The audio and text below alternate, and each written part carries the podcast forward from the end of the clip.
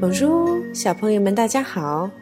前两天我们已经学习了怎么样表达“圣诞节快乐”，而且还学习了圣诞老人的说法。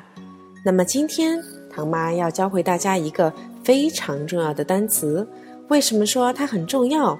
这是因为在我们本周的圣诞聚餐中，我们一定会用到它。这个单词和我们前面所讲的餐桌的礼仪是有关系的。我们中国人现在在吃饭之前，一般不会有专门祝大家用餐愉快这样的习俗。但是在法国，有一句话是不管早餐、午餐还是晚餐都一定会用到的。这句话叫做 “Bon appétit”，“Bon appétit” 什么意思呢？祝大家用餐愉快。这句话其实不光是可以对一个人说，而是可以对在座的所有和我们一起就餐的人说：“祝大家用餐愉快。”小朋友们对这个 “bon appétit” 里面的 “bon” 应该是有所了解。那么 “bon” 是什么意思？还记得吗？记得 “bonjour” 吗？还记得 “bonsoir” 吗？“bon” 代表的是好的意思。“appétit” 是什么意思？阿贝蒂是胃口的意思，其实连起来最简单的应该说好胃口。当然，我们用一个更儒雅一点的方式来解释这句话，应该就是祝大家用餐愉快了。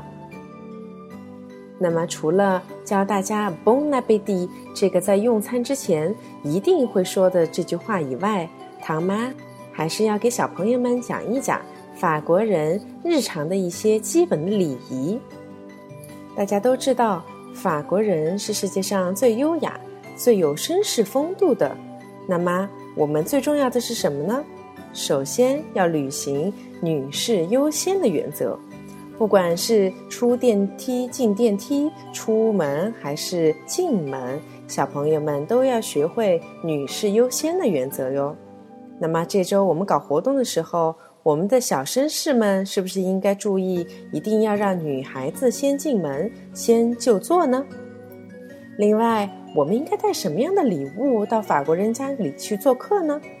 最好的也最安全的，应该是带鲜花或者是红酒。鲜花不用说了，这是献给我们这个家里面的女主人，而红酒呢，是法国人日常餐桌上最不可缺少的一样东西。另外，到别人家里做客一定要带礼物，但是收到礼物的那个人应该怎么做呢？我们中国人通常比较含蓄，不太愿意当着送礼物的人的面打开这份礼物。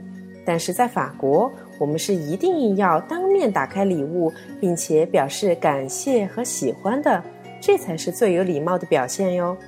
我们这个小礼节会在本周的圣诞聚会上面给小朋友机会演练哦。好了，今天的课就到这里，小朋友们明天见。哦，后方没上方，阿德曼。